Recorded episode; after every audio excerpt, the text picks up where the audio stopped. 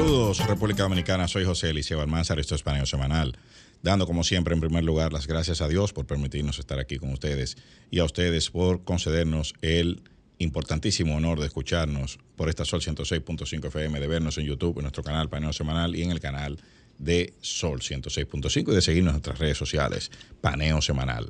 Saludando como cada sábado a mi hermano y compañero Luis José Polanco.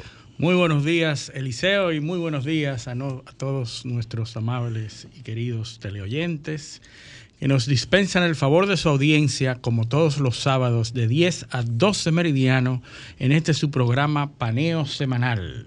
Bueno, eh, tenemos, tenemos, está movido el, el- el panorama, Bastante ¿eh? movido el panorama internacional A pesar de que ya el país está entrando en la crisis de fin de año. de fin de año, donde eh, todo se detiene. Problema adquiere- de tránsito. Tránsito. Esta semana hemos tenido una, un intensivo de tapones. Sí, se ha desbordado la, la ciudad La ciudad eh, por momentos ha colapsado.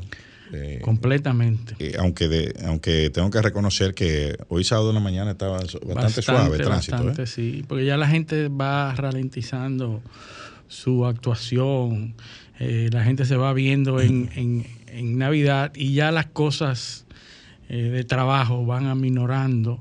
No así el, el comercio, las compras, Claro. las actividades Pero de Navidad. Ayer mientras yo estaba en uno de los interminables tapones que nos Sí, tocan sí. a diario, sobre todo lo que vivimos en, el- en la zona céntrica, en el caso es. tuyo, el mío, eh, yo reflexionaba y decía, pero eh, ¿cuánto, ¿cuánto ha impactado esto, eh, el tema del tránsito, en los... eh, ¿Cuánto influye esto en los hábitos cotidianos de nosotros? Sí, sí, cómo, cómo impacta. Inconscientemente, Nuestras costumbres. inconscientemente ya uno está marcando su agenda y sus y, y todas su- sus actividades en función a lo, al tiempo que le toma llegar a los sitios y regresar. Y la dificultad de para estacionarse. O sea, ya hay cosas que uno la descarta, dice, no, yo no voy para allá Sí, porque sí, hay actividades o sea, que se ven impactadas y que la gente desecha por completo hacer ese tipo de actividades en función del tapón, Pero en que función del, del tránsito. eso está impactando hasta en la socialización de la gente. O sea, hay gente que tú no la visitas porque no hay parqueo. Sí, sí. Y o, dices, no, no, o no te visitan eso. a ti, o, o- o tú no vas a una actividad X solamente por el tiempo que te va a tomar llegar y regresar. Tú deja de- estás dejando de hacer cosas. Y, eh, y eso va conectado con el tema de, de- de seguridad pública que vi esta semana, que la UAS y varias universidades eh, eh, están proponiendo la eliminación de la clase nocturna para irse a la virtualidad por los temas de seguridad. el tema de seguridad. sí. O sea, fíjate, seguridad, Dos- tránsito. Dos, puntos nada más. Do- Tú do- estás hablando del tránsito y la seguridad. Eh, exacto. O sea, cómo, cómo la- las agendas cotidianas ya se, se están circunscribiendo a externalidades, o sea, a, a factores que, que son problemas de, de gestión Sí. de, de- de las autoridades. O sea, Completamente. Eso me da la oportunidad de recordar un estudio que hicimos hace muchos años, eh, bueno, muchos años, 2016, ujú, que eh, hicimos unos estudios con especialistas que trataron de cuantificar el costo de los tapones, el costo en tiempo perdido de los tapones. Y nosotros hicimos ese análisis con especialistas eh, en esa materia que cuantificamos la cantidad de horas de trabajo perdidas en los tapones, asumiendo que la hora de trabajo promedio de la República Dominicana es tanto, de acuerdo al último censo y de acuerdo a los estudios del Banco Central, el promedio de una hora de trabajo de un ciudadano dominicano cuesta tanto. Y la cantidad de horas que se pierden cada día y cada año por no poder hacer nada porque están en medio de los tapones. Si tú tomas ese valor, a nosotros nos daba 160 millones de dólares perdidos al año. Y eso fue en el 2016. Ujú. Si lo Imagínate trae a valor ahora, presente, Eso es debe ser algunos, O sea, más, más de 200 millones de dólares. eso es importantísimo, el costo eh, económico de los tapones. Porque a veces gente- la gente no entiende, bueno, hay tapones, sí, pero cuando tú lo llevas a, a peso y a Eh, dólares. Eso es tomando en cuenta una sola variable, que es el tiempo perdido. El Pero tiempo si tú le pones perdido nada más. El, el la, deterioro en la calidad de vida, porque el que está en un tapón, o sea, eh, eh, eh, está- Sí, lo sí, que está es sí. perdiendo tiempo. No, no, y, y el impacto psicológico de una persona que está en un tapón con, con una urgencia y cómo llega y se torna improductivo por una hora más hasta que se tranquiliza. Piensa en la cantidad de gente que se muere aquí por, porque no llegó a tiempo una emergencia. O sea que tú puedes Ah, tener un servicio 911 que funciona perfecto y van y te recogen rápido, pero el tiempo que toma trasladarte Sí. a un sit- eh, o sea, eh, puede, puede significar la vida y la muerte, la diferencia entre la vida y la muerte. O sea, eh, y, y- y- y para rematar todo eso, hay un video de la que publica la Policía Nacional exhortando a los ciudadanos a no llevar prendas, Sí, no llevar dinero efectivo, no anda, Sí, no sí. anda Mira, con su, eh, con su básicamente, mira, no podemos sí, sí, con la criminalidad. sea, Ayúdennos a no llevar prendas. sí. Ayúdennos a no tenga salir de No noche. tenga nada, no salga de tu casa, no use tu teléfono, porque nosotros no te podemos cuidar. No lo ponga exacto. Ya. Eh, Eso, y la gente dice, bueno, la policía, qué buena esa campaña. Bueno, claro. pero está bien que sea buena. El asunto es que está evidenciando una incapacidad de atender. Esa no es la campaña. Ciudadano, ayuda a la policía, puede ser, coopera con nosotros, te estamos cuidando. Sí. Eh, pero se aconseja eh, evitarla. Pero el mensaje no, no, no, no fue transmitido de, de forma, de forma correcta, porque lo que se ve es que, bueno, sálvate tú y cuídate tú. Pero esas son las cosas que vemos cada Navidad. A- Así es, sí, sí, viene el operativo Navidad, Navidad Segura, eh, Sí, las cajitas. eh, mucho, mucho policía, hay una foto clásica Sí. que es mucho policía en atención en el En Palacio la, de la en la Policía. explanada de la policía. Entonces, eh, una- Estamos listos para salir a las calles. sí, estamos, están todos ahí, Están todos ahí. Ese día no hay La policía. ciudad está vacía. Está todo ahí en atención, la mañana entera esperando Sí. Que lancen, entonces salen en motores. Entonces, ahí una, es que salen. Una caravana. eh, Ahí es que sale. sí, Entonces, los miles y miles de agentes que están al servicio de familias privadas, familias Sí. que no tienen nada que ver con, con- con el Estado, entonces esos los llaman en Navidad. claro. Y entonces esa gente ya no deja de trabajar para familias privadas y entonces los llaman. Sí, pero eso es hasta enero, Luis, porque... Hasta tú- enero, claro, Porque, tú no, no puedes mantener a toda esa gente sin eh, dándole servicio a la policía. A la policía. Eh, que son todos esos policías prestando servicio en la policía. Tú no puedes hacer eso. Sí, sí, sí, no. Eh, es un no. abuso. Claro, es un abuso. No tienen, no tienen derecho. Bueno, pero esa, esa- esas son la- las cosas. Después eh, veremos, no sé si ya salió en la prensa esta semana, no lo he visto, eh, diciendo que habrá pollo en Navidad Sí. y que habrá cerdo. Y, y teleras. Y teleras. telera. Se garantiza el abastecimiento de telera. Sí, y el presidente pollo, todos los años dice que se pagará el doble sueldo. Exactamente. Hace, vamos a hace, hace- lo, anunciaron hace una semana y. Hace una semana. A partir de tal día vamos a pagar el sueldo 13, que está en el y código de trabajo. fiesta y mucha gente lo celebra No, con está- mucha eso- alegría. Eso está en el código de trabajo de, de- de Trujillo, yo creo. Sí. Pero hay, hay que anunciarlo. Hay que anunciar. Una ceremonia para, para esa vaina, para, para anunciar eso. Increíble. Eh, pero bueno. Bueno, el eh, mundo ah, bueno, sigue su curso. Bueno, es como la- la- el, el anuncio de la prueba PISA. Ah, sí. Sí. Ah, Eh, vamos mejorando. O de sea, los- ya somos. ¿Cuántos estamos- puntos fue que subimos? No, seguimos en último lugar en Latinoamérica. Sí. Pero subimos tres puntos. o cuatro, Con respecto al así. último. Ajá, con respecto al último. No, no, somos los últimos todavía. Ah, Eh, eh, a nivel mundial, creo que Zimbabue o una, una cosa así, sí. eh, es que no eh, es que está debajo de nosotros, pero como por uno o dos puntos. Sí, pero se hizo una fiesta, una celebración. Ah, claro, sí, no estamos avanzando. Eh, es- eso, eso es eh, increíble, o sea, increíble. Una cosa que tú digas, bueno, muestra una tendencia positiva, hemos mejorado algunas Lo áreas. hice y con preocupación. Sí, Y sí. tú dices, ¿no? bueno, queremos. Eso indica que tenemos que seguir en la misma dirección, eh, tenemos que seguir. No estamos conformes. Esa- pero es una fiesta. Una publicar, fiesta. publicar en los periódicos, páginas enteras, para decir eso, pa- eh, celebrar ser el peor de Latinoamérica todavía, eh, es algo eh, que la verdad es que es preocupante. pena, da es preocupante que eso se perciba como un, como un, como un logro. Pero bueno, El mundo así, así vamos. Vámonos, vámonos al paneo. Sí, el, el mundo sigue su agitado curso.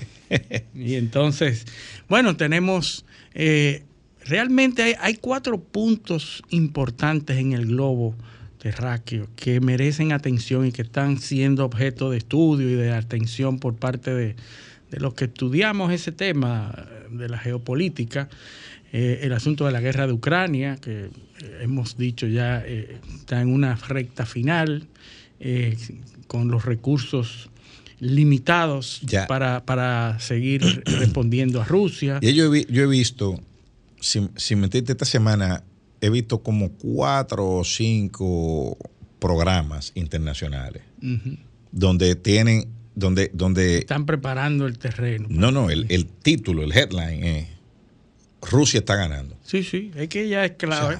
Aparte de que se, se, anunció en Ucrania, la esposa del jefe de inteligencia de Ucrania fue envenenada. Ah, pero es el método, un, método muy. El método, método Putin. Muy tradicional ruso. fue envenenada con una alta eh, concentración de metales en la comida, en los alimentos.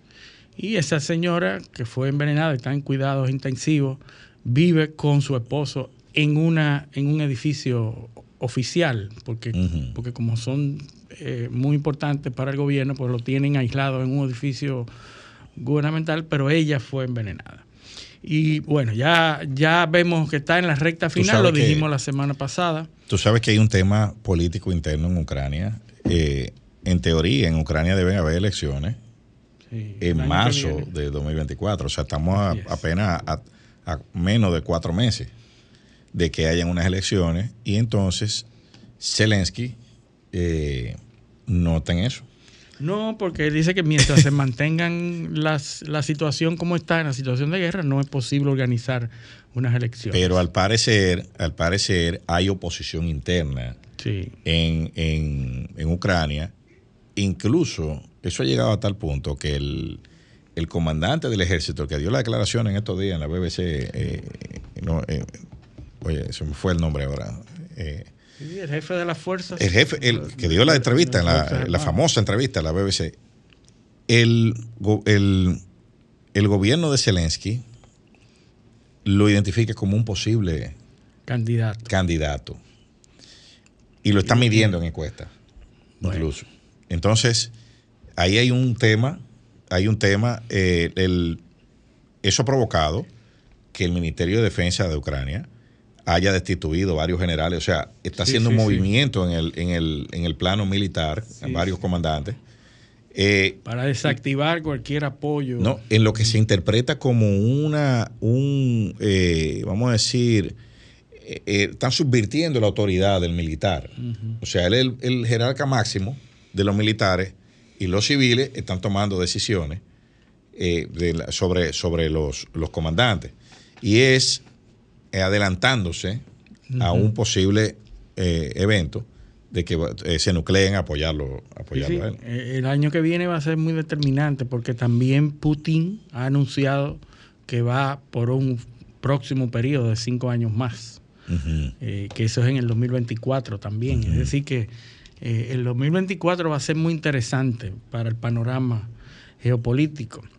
Eh, el, otro tema con Ucrania es, eh, perdón, en el mundo, es que Putin eh, está viajando, viajó la semana pasada a Arabia Saudita, en donde se reunió con los principales líderes de la OPEC, pactando principalmente el precio del petróleo, tratando de negociar que el, peso, eh, que, el, precio del petróleo no baje mucho, que se mantenga eh, una producción limitada para que el precio no baje, eh, porque supuestamente eso afectaría a ambas naciones, ¿verdad? Entonces, ese acercamiento de Putin a las naciones productoras de petróleo pudiera desbalancear el equilibrio de eh, esos países con Estados Unidos. Eh, la verdad que los analistas están observando de cerca esos resultados de esas negociaciones. Hay que recordar, y lo hemos dicho muchas veces, la importancia de la posición de China cuando acercó a Irán y a Arabia Saudita en términos diplomáticos, ¿verdad? Sí, eso fue una jugada. Una jugada maestra de China que ahora se está mirando las repercusiones de eso porque Putin visita Arabia Saudita se reúne con el príncipe y se reúne con el director general, secretario general de la OPEC. Que el temor, el temor, uno de los temores más grandes para la seguridad de los Estados Unidos eh, es precisamente, y así, y así se ve en el informe anual de, amenazas que ellos publican, es la formación de un eje Irán, un eje alrededor de Irán. Y con el apoyo de, de, países productores de petróleo. Si, si, hay algún país, si hay un país en el mundo con el que los Estados Unidos tiene diferencia irreconciliable, es con Irán. Con Irán. Eh, eh, de hecho, la administración de Barack Obama había alcanzado un, alcanzado un acuerdo el, el, el, el, acuerdo nuclear con Irán. Sí, sí, nunca antes visto desde Carter. No, y, y sí, bueno, sí, pues lo de Carter, de Carter fue ya prácticamente eh, eh, con, con, la pistola en la 100 eh, por, lo, por el tema de la crisis de los rehenes, que le costó la reelección. Sí.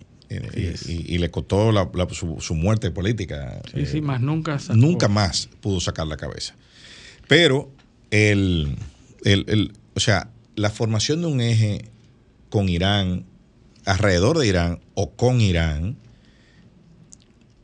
preocupa mucho a los Estados Unidos. Y parece que, parece que Putin sabe perfectamente eso, porque su primer viaje desde la guerra de Ucrania, aparte de China, en donde visitó China, fue a los a Arabia Saudita. Sí. Es decir, eh, la gente se, se pregunta cómo se animó a salir de Rusia en estas condiciones. porque él siente. Porque siente el apoyo y siente, se siente seguro. Se le dan garantías. Le dan garantías en Arabia Saudita. Y luego va a Abu Dhabi, a los Emiratos Árabes, y lo reciben como un rey.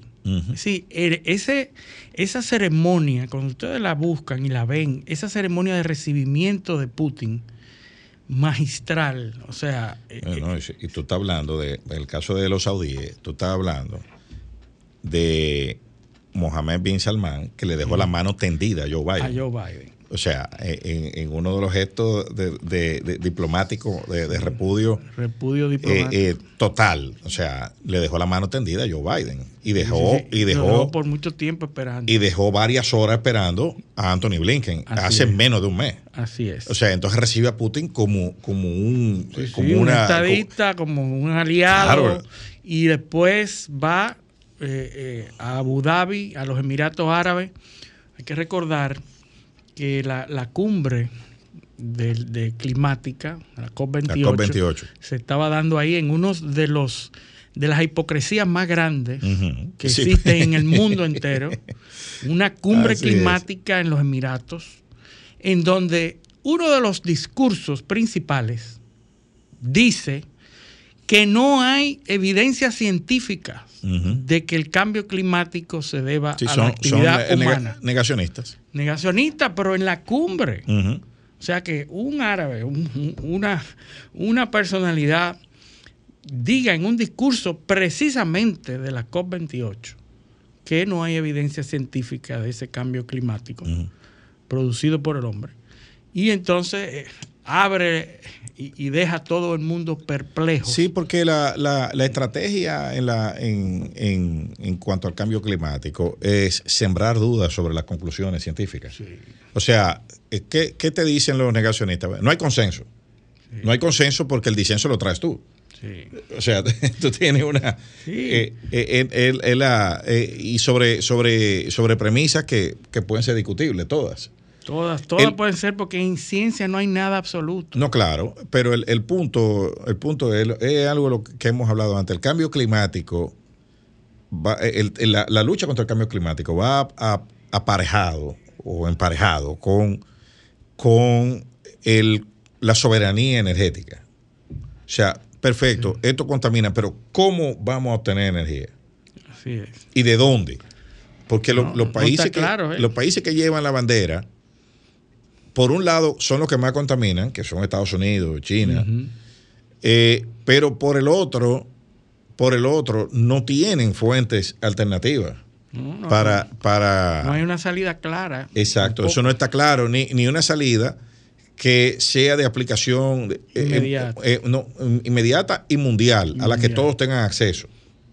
¿Entiendes? Entonces, ese ese es el, el- el dilema que hay ahí. Yo puedo, eh, eh, si yo soy, por ejemplo, Noruega eh, eh, o Suecia, yo puedo, sí, cambiarme a, a renovable. Primero, porque tengo el dinero para invertir en esa tecnología y subsidiar. Y segundo, pues yo tengo una serie de condiciones territoriales que me permiten hacer eso, pero esa no es la realidad de otros De países. otros países, ¿no? Entonces, eh, eh, Sobre el- todo los de esa área, sobre el Medio Oriente, que son los productores Exacto. de combustibles fósiles más importantes del mundo. Y entonces, Exacto. llevarle un discurso de eliminar la Su fuente principal de sustento de de, esos países. eso, eh, No, y querer que, absurdo. querer que su propio territorio yo adopte medidas suicidas Suicida. eh, eco- económicas. No, no, Eh, eso- es, eso es es como una, especie de, de- de contradicción. Eso, eso es terrible. Por eso Putin está tocando eh, las puertas de esos países en estos momentos precisamente. Es recibido como un jefe de Estado con pompas y millones y millones de dólares en ese recibimiento, en ese recibimiento. Y entonces después, primero Arabia Saudita, Emiratos Árabes y después Irán. Y en Irán eh, suscribe acuerdos militares muy importantes. Que los drones iraníes. Los drones iraníes, que son los que están haciendo estragos ahora mismo en Ucrania, Claro. son de procedencia iraní. No, que la- las defensas aéreas eh, eh, de Ucrania eh, estaban configuradas para, para tumbar aviones. Exactamente. Pero, pero una lluvia de drones, de 500 drones al mismo, al mismo tiempo, Sí, que, 100 no- drones. que- que tienen, do- a- a- afectan dos objetivos y ya pueden ser descartados. Pueden Eh, exacto. ser No, pues son- eh, sí, no porque son drones suicidas. Es un arma suicida que va eh, y destruye. Pero los rusos tienen una, una serie de armamentos. Hay una, hay un arma que eh, se llama el agricultor, dicen ellos, que es un equipo que siembra minas Wow. a, a- eh, a distancia. Te puede minar un campo de un área de 20 kilómetros cuadrados. Y eso está lleno. La, la línea de defensa, por eso que Ucrania no ha podido penetrar la línea de defensa. Tienen eh, la, la contraofensiva ha sido un fracaso total, Así es. porque las fortificaciones rusas y, la, y la, el tamaño de los campos minados que hay ahí es una cosa eh, eh, Sí, sí, va. que de, de dimensiones incalculables. Va, va a ser muy difícil recuperar esos territorios perdidos porque Rusia está precisamente solidificando sus posiciones en esos, Claro. en esos territorios. Pero tenemos que ir a nuestra primera pausa. Vámonos a la pausa. Esto es Paneo Semanal, no le cambien. Continuamos en Paneo Semanal por esta Sol 106.5 FM. También en YouTube, en nuestro canal Paneo Semanal, en el canal de Sol 106.5. Y en nuestras redes sociales, Paneo Semanal. Entonces, Luis, vamos a, a- vamos a seguir de aquel lado. Vamos a Israel. Sí, sí, Israel Eh, tiene, tiene una situación... eh, la más- situación, sí, el apoyo internacional a Israel está siendo cada vez más precario. sí. ¿Por qué? Porque la comunidad internacional, y lo habíamos dicho aquí eh, hace cuando empezó todo este conflicto, está ante un dilema.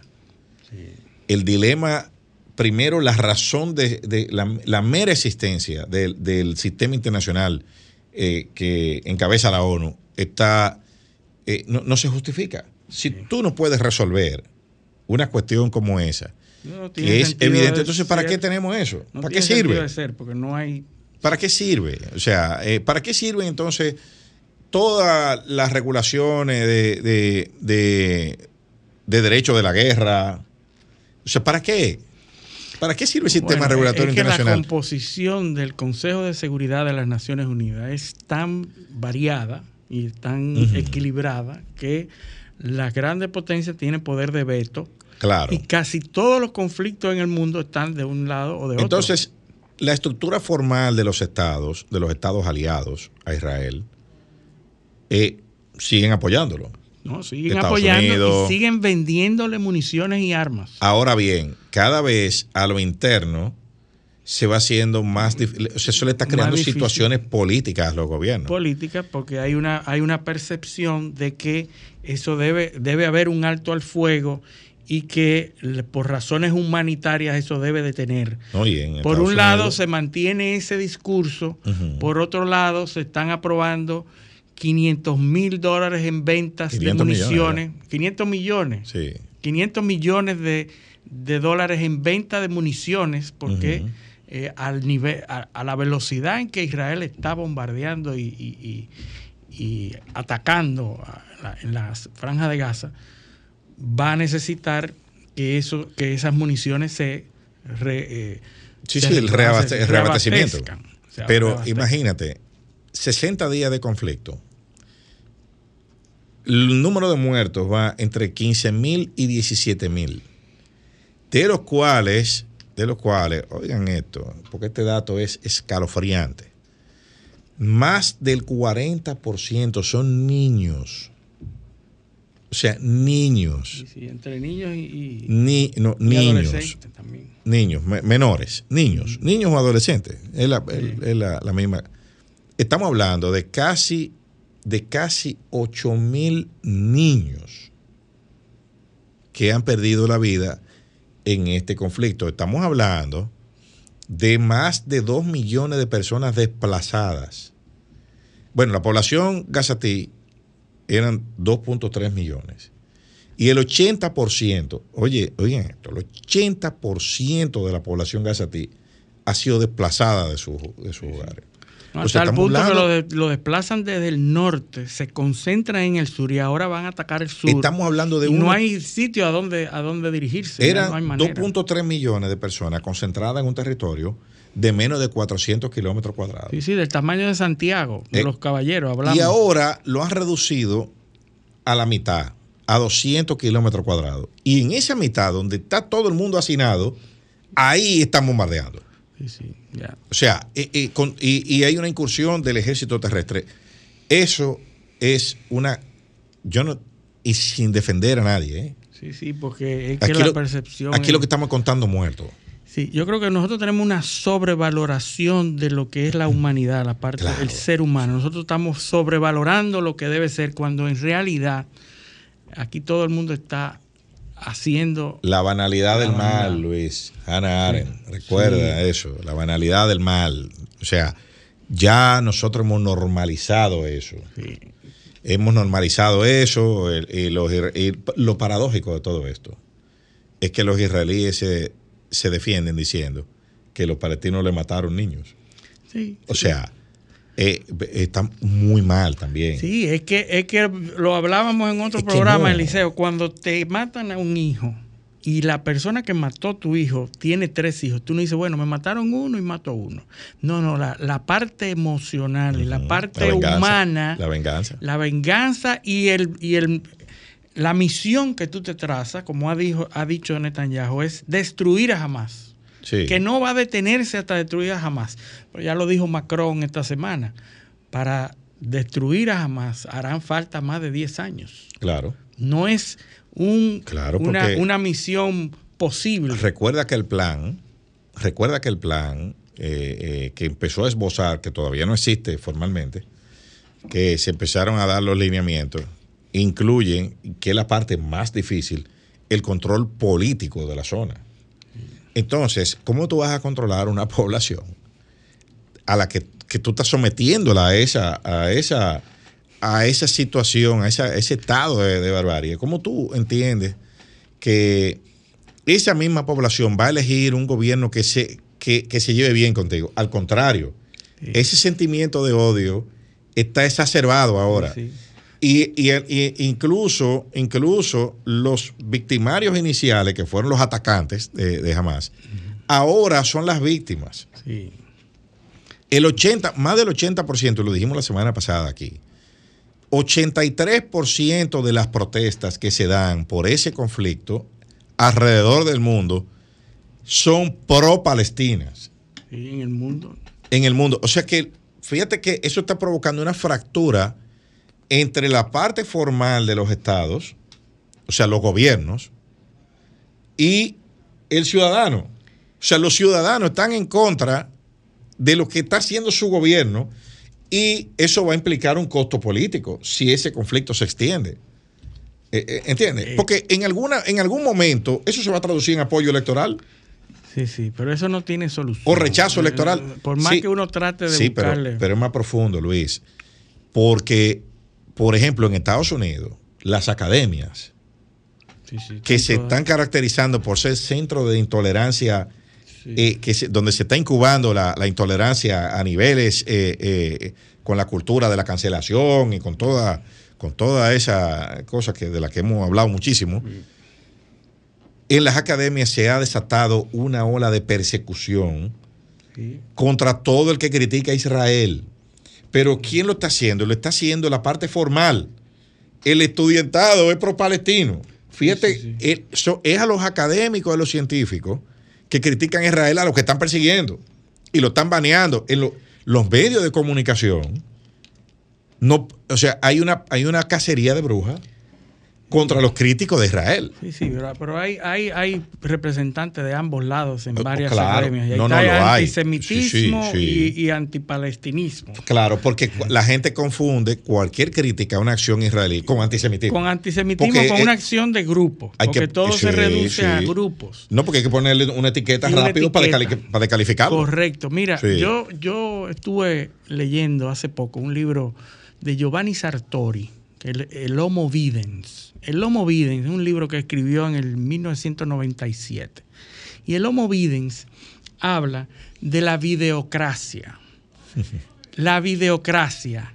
La capacidad que tienen los grupos de dejarse llevar, de establecer una verdad gráfica y de hacer que todo el mundo piense en eso como la verdad. Claro. Oye, eso, eh, Giovanni Sartori es un, No, un porque lo- lo- político, Lo, importante, lo importante no es lo que tú filósofo. miras. Lo importante no, no es lo que tú miras, es lo que tú ves. es lo que ves. Sí. Y tiene, tiene dos temas, dos, dos conceptos, que es la intersubjetividad y la transsubjetividad.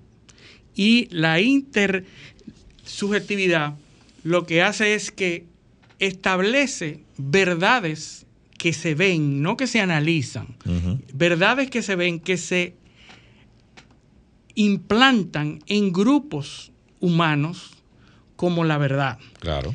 Pero luego Eso es dirigido. es dirigido. La visión es dirigida. Justamente la videocracia teledirigida, Claro. la que se teledirige y la que hace que muchos grupos sociales y grupos humanos entiendan como la verdad. A veces no es ni siquiera lo que tú ves, es lo que tú crees que estás viendo. Y entonces estas verdades trascienden a los grupos y se convierten entonces en verdades unificadas. Esa es la transsubjetividad. Ese libro es sumamente interesante porque a pesar de estar escrito en el 97, donde el fenómeno de las, del TikTok, de las redes sociales, del YouTube, del Instagram, no estaban en ese momento, él lo hace con el fenómeno de la televisión.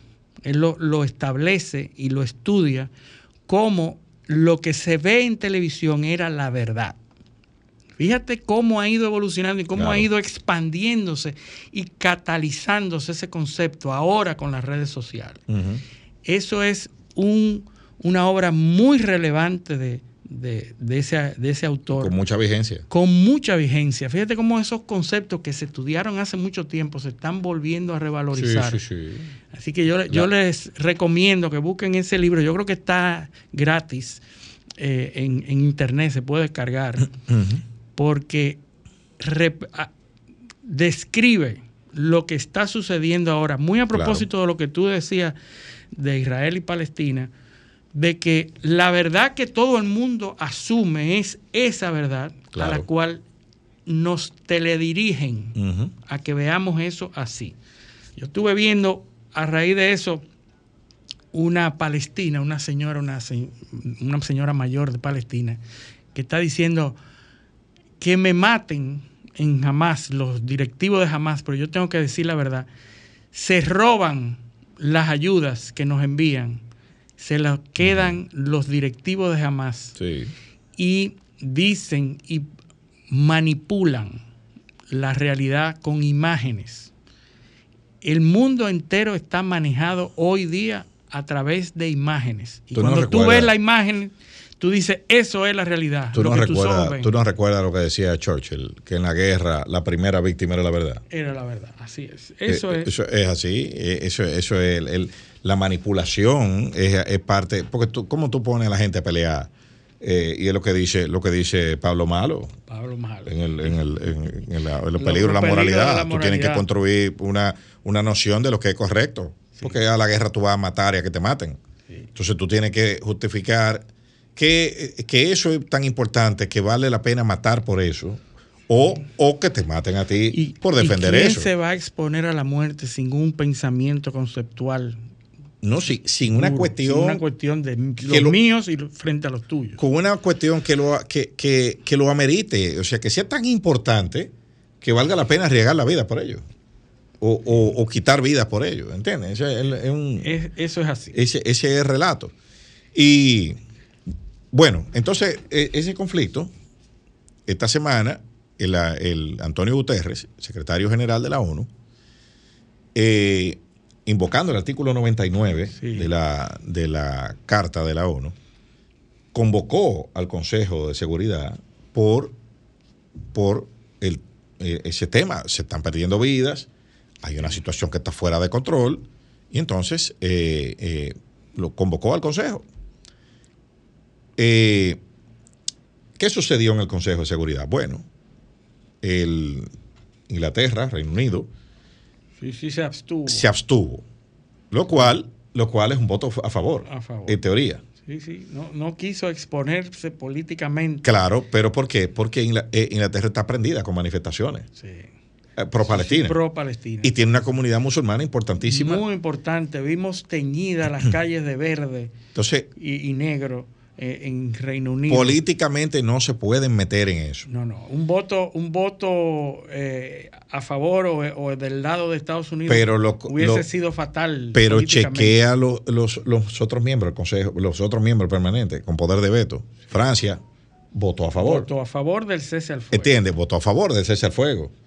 Eh, eh, España lo patrocinó. Eh, o sea, los, los, los- China votó a favor también. O sea, eso, eso es una reprimenda eh, internacional importante.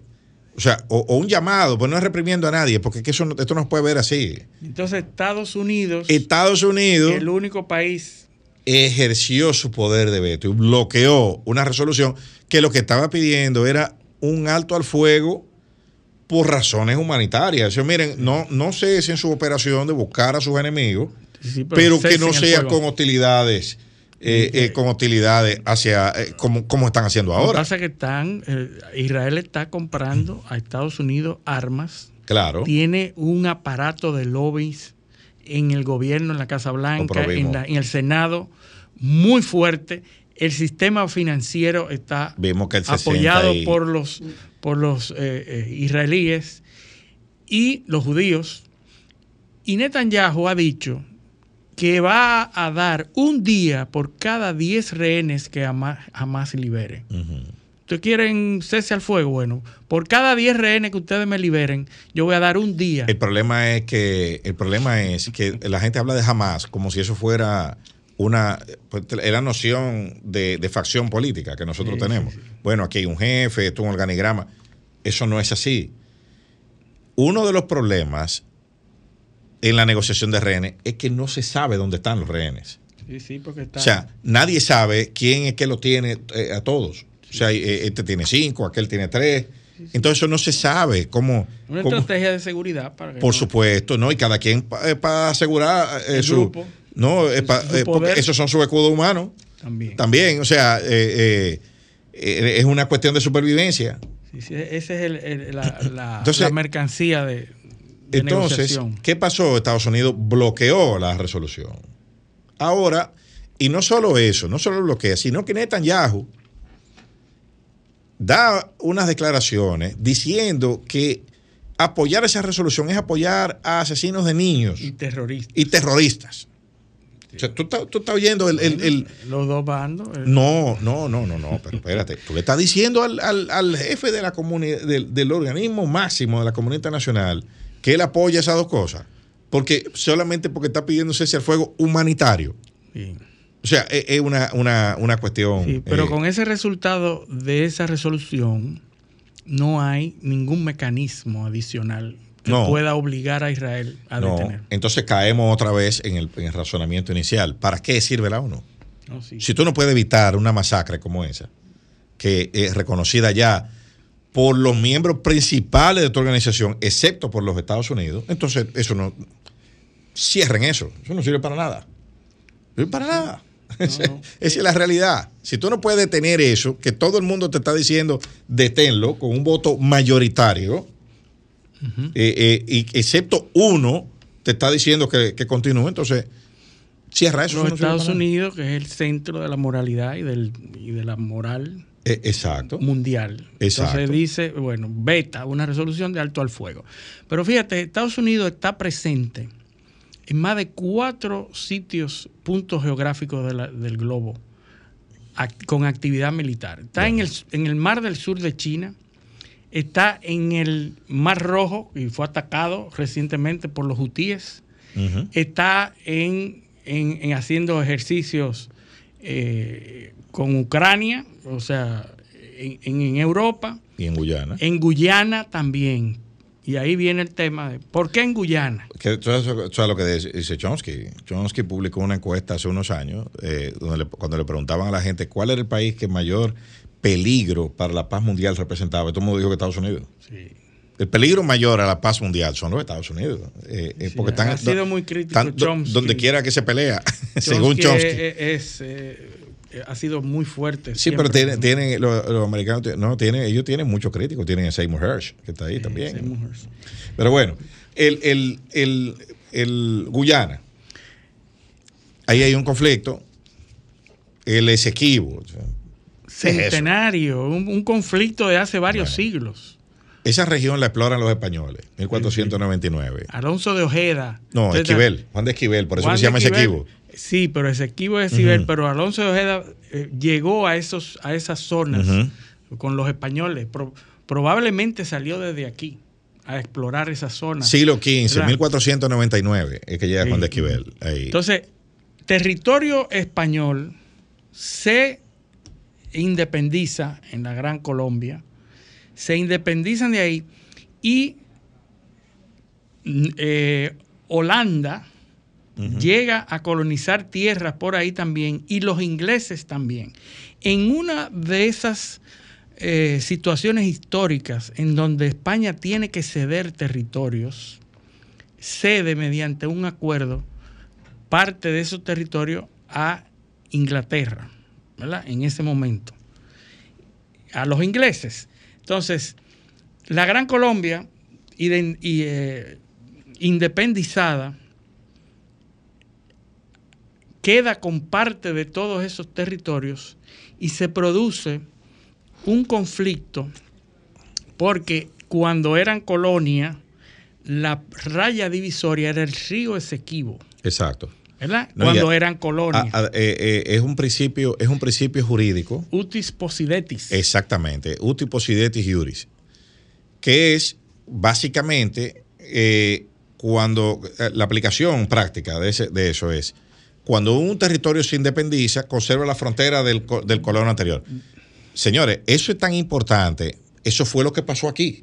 Sí, sí, completamente. Eso fue lo que pasó aquí en, en, la, en, en nuestra isla. Ese es el concepto. Cuando, cuando Haití se independiza, lo que hace es reivindicar las posesiones francesas. Que, que, es un concepto romano. Es un concepto romano, exactamente. Fíjate que donde se da primero, en 1810, cuando mm. eh, vienen, entre 1810 y 20, cuando vienen los movimientos independentistas suramericanos, mm. y el de aquí fue en 1844. Así es. O sea que es, es una aplicación de eso. Por eso es que Haití entendía que esta parte le correspondía y, fue, y vinieron a tomarla. Sí. Es un principio jurídico, iuti possidetis iuri, que no, que no es... Eh, sí, sí, la posesión no, del territorio no, pre... Exacto, pre eh, con la, eh, con la, de la colonia se extiende a la independencia. Exactamente. Entonces, eso fue lo que sucedió ahí.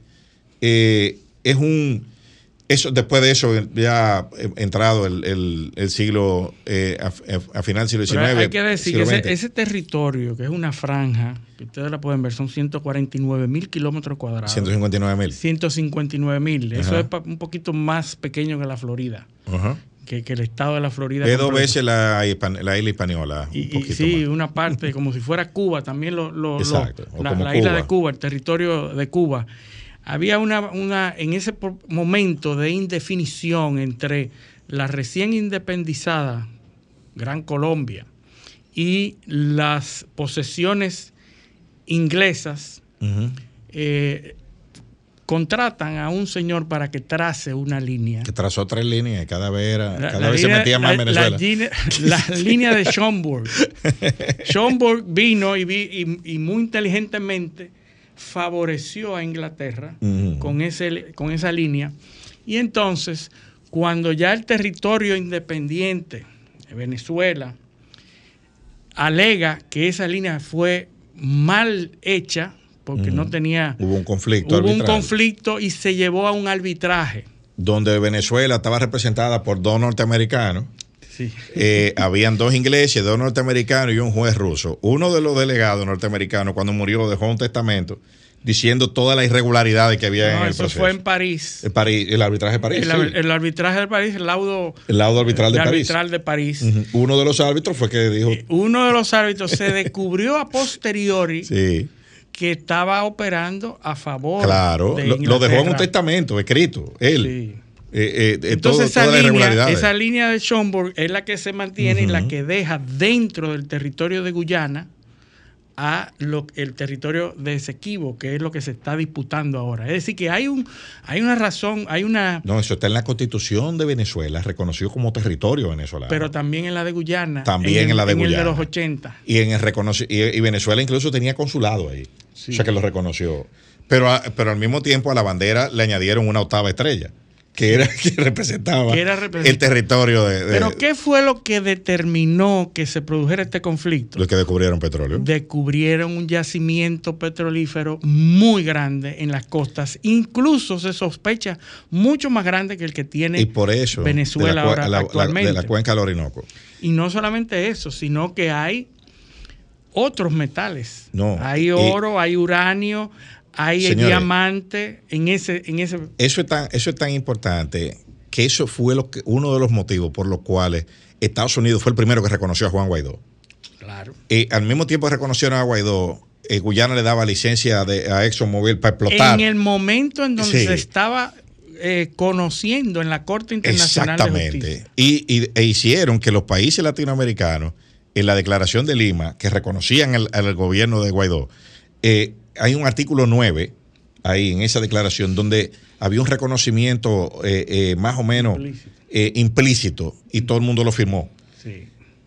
Pero Inglaterra, antes de entregar la independencia a Guyana, independencia en el 66 en Ginebra, meses antes, reconoció que era un área en disputa. O sea, ellos, sabían que no tenían el, todo el derecho, que no estaba del todo claro y que era en disputa hasta dos o tres meses después que entregaron eh, la independencia. Pero para que usted vea la conexión, Inglaterra, Estados Unidos, el oro, uno de los primeros países que, que, le dio acceso a los recursos, a, las reservas de oro internacionales, al gobierno de Guaidó fue Inglaterra. O sea, para que tú veas, o sea, fírmame aquí, que yo te voy a dejar usar el dinero que tenemos. ¿Entiendes? y, Venezuela después eh, que, Guaidó cesó su mandato, inició un litigio con los ingleses para que le permitiera el acceso al, eh, oro de reserva y lo ganaron. O sea, fíjate por dónde, por cómo todas las implicaciones que eso tiene. La oposición venezolana ha salido corriendo a decir, no niegan el, porque no se atreven a, decir que no es un territorio venezolano. Lo que dicen es que el referéndum, eh, que no fue toda esa cantidad de gente que votó, porque Maduro se la jugó inteligentemente con eso. Sí, si no, él llamó a un, a un referéndum. Ajá, un referéndum y metió una ley. Ahora, el primero de diciembre. Introdujo una ley en el Congreso eh, para eh, iniciar el proceso de anexar la anexión formal del Esequibo, convertirlo en un Estado de Venezuela y darle la nacionalidad a, a 280 mil habitantes que hay ahí de los 800 mil que tiene Guyana pero Guyana ya tiene ahí eh, parte de dos provincias de Guyana están en ese territorio. No, y ha dado licencia a Exxon, Y administra la zona actualmente, ¿verdad? Que la, zona al oeste del río Esequibo. Así es. Y tiene en su constitución, una constitución del 1980 y pico, la... Sí, pero la de Venezuela de 2000, de, la de Chávez dice que ese territorio de ellos. También, Y, la, y la de Bolívar también. Mira, cuando nosotros estudiábamos hace mucho tiempo en los mapas, ponían ese territorio con rayitas. Claro. Porque era un territorio en, disputa. En, disputa, así es. Y nosotros estudiamos con eso. No, y que era una, como una tierra de nadie. una tierra de nadie que eh, venía eh, no con el color de ninguno de los dos países de al lado, sino con rayitas en, disputa. El problema es que ahora hay petróleo, ahora hay recursos, incluyendo el uranio, y ahora esa licencia de explotación se la dieron a ExxonMobil, que es norteamericana. Que, es norteamericana, que es una de las compañías más. Vamos a ver en qué termina eso. Pero tenemos que irnos a nuestra segunda pausa, porque ya nuestro invitado está en línea. Eh, vámonos a la pausa y volvemos con el invitado. Esto es Paneo Semanal, no le cambien. Paneo, paneo,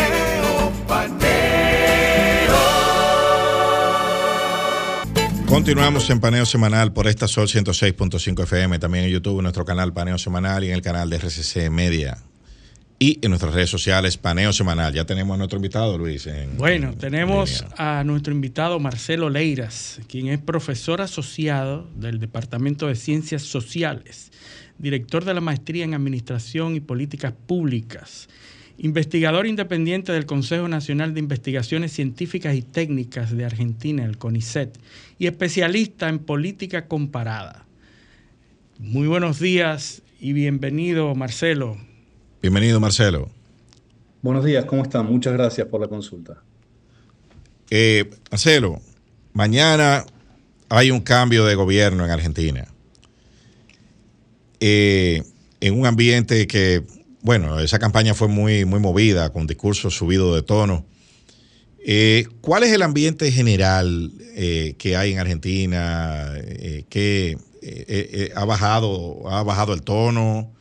¿Cuál es, cuál es el ambiente general? La percepción. Bueno, eh, ha bajado el tono de la discusión interpartidaria. La composición del gabinete del nuevo presidente incluye algunos exfuncionarios y exfuncionarias de la administración saliente, de modo tal que el espíritu de revancha que mucha gente temía podía animar a la nueva administración no parece haberse manifestado hasta el momento, de modo tal que eso da sobre todo entre las personas más cercanas a la actividad política, una sensación de alivio, pero eh, subsiste la inquietud por la situación económica. La inflación en la Argentina es muy alta. En los últimos días han aumentado muy significativamente los precios de muchos bienes, en particular los alimentos. Y el plan económico del nuevo presidente, que solo apareció delineado en trazos muy gruesos durante la campaña, parece incluir ajustes sobre el gasto público y una serie de medidas que pueden combinar la alta inflación y el ritmo alto de crecimiento de los precios con un cese eh, o con un detenimiento de la actividad económica. Eso preocupa a mucha gente eh, y también preocupa eh, a mucha gente, o más bien genera inquietud o incertidumbre el estilo que puede llevar adelante el actual presidente, que es una persona que en los momentos en que está más sereno, eh, es eh, afable y respetuoso, así se ha manifestado en, las conversaciones más serias en los medios de comunicación, pero también lo hemos visto con reacciones bastante volcánicas cuando pierde la paciencia. Entonces hay una, eh, inquietud o una incógnita también respecto de la persona del presidente. Y es, ese, e, esa, eh, el plan, eh, porque he visto que él, ha dicho, o han dicho los voceros gubernamentales del nuevo gobierno, de, la, del, del, presidente Milei, que el plan requerirá por lo menos dos años de, inflación y de, recortes. Más o menos, ¿qué, qué, ¿qué han dicho que van a hacer? Bueno, no se ha anticipado oficialmente ninguna medida. Trascendió en los últimos días la idea de renovar el presupuesto 2023. durante 2023 en la Argentina hubo aproximadamente 130% de inflación, de modo tal que usar nuevamente el mismo presupuesto implicaría un recorte como de 50% del gasto público, cosa que no es, por supuesto, verosímil, ¿no? Eh, entonces hay solamente líneas muy, muy gruesas trazadas del nuevo plan. Aparentemente el ministro de Economía estaría buscando financiamiento externo para eh, reemplazar los eh, préstamos que los bancos dan al Banco Central y que el Banco Central remunera con una tasa de interés relativamente alta. Eh, esa, esa, masa de, eh, de activos de, los bancos y de deuda de, pasivos del Banco Central preocupa al presidente y ha encargado al nuevo, al nuevo ministro de Economía que trate de desarmar ese sistema.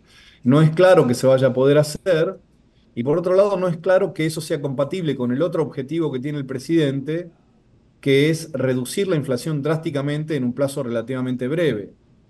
Eh, ha propuesto hacerlo durante su vida política previa y durante la campaña electoral a través de la dolarización de la economía. La dolarización es una medida que mucha gente, mayoritariamente, diría la opinión mayoritaria en la Argentina, rechaza, eh, tanto la opinión especializada como la opinión del público. Eh, y que ha probado no resolver problemas estructurales, en el caso de Ecuador, por ejemplo, ¿no? que sigue teniendo gasto público muy alto y déficit a pesar de haber, eh, de, haber estado dolarizado durante 20 años aproximadamente. ¿no? Me parece que la dolarización simboliza, más allá de su viabilidad, eh, la búsqueda del, del, presidente, del nuevo presidente de una medida que permita reducir drásticamente la inflación. Y yo creo que en, términos generales ese es el problema más significativo de gestión y el problema político, político-económico más significativo que enfrenta la Argentina y el dilema de política pública más significativo. Si puede reducirse la inflación con una política de shock que cambie drásticamente los parámetros eh, monetarios de la Argentina, o si se busca un plan de estabilización de mediano plazo más estándar, como han tenido éxito en algunos países latinoamericanos, por ejemplo Chile en los 80 eh, y Perú más adelante. Y el tema de la gobernabilidad, porque aparentemente el presidente Milei no va a contar con una mayoría congresual o una base de apoyo en el Congreso eh, importante que le permita impulsar estas reformas. O sea, ¿Qué tanto de esto él puede impulsar con lo que tiene eh, en el Congreso? Bueno, por el momento es difícil de estimar. Eh, efectivamente, eh, su apoyo en el Congreso es limitado. Sin embargo, el 56% de votos que obtuvo en el balotaje implica un respaldo popular significativo y es difícil pararse frente a ese apoyo popular drásticamente, ¿no? Eh, el presidente, me parece que algunas de las cosas que se sugirieron, que esto es que, que, se recortaría completamente la obra pública, eh, el gasto universitario y, otras fuentes de gasto que afectan a otros gobernantes, parece ser como una moneda de cambio que el presidente se guarda para negociar apoyos eh, en la Cámara de Diputados y en el Senado.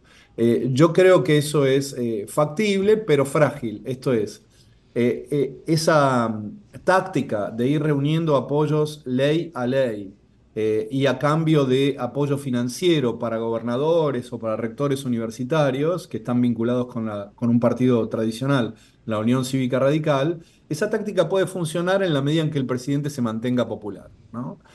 Si el presidente es popular, el costo de apoyar una iniciativa del presidente es bajo y si eso va además acompañado de algún incentivo financiero, podría eh, estimular el respaldo legislativo. Ahora, si alguna de las medidas que toma el presidente son impopulares, o si, no se, eh, o si el público se impacienta al cabo de unos meses sin resultados significativos, es posible que el apoyo legislativo comience a resultar más caro y que entonces esa táctica de reunir apoyo uno a uno se revele más frágil.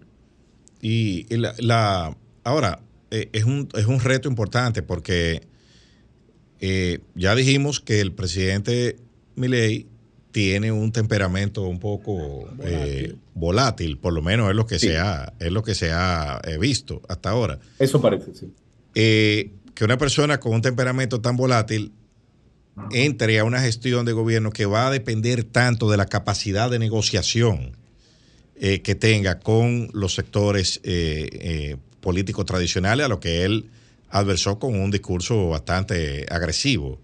¿Eso no, no, genera preocupación en los argentinos?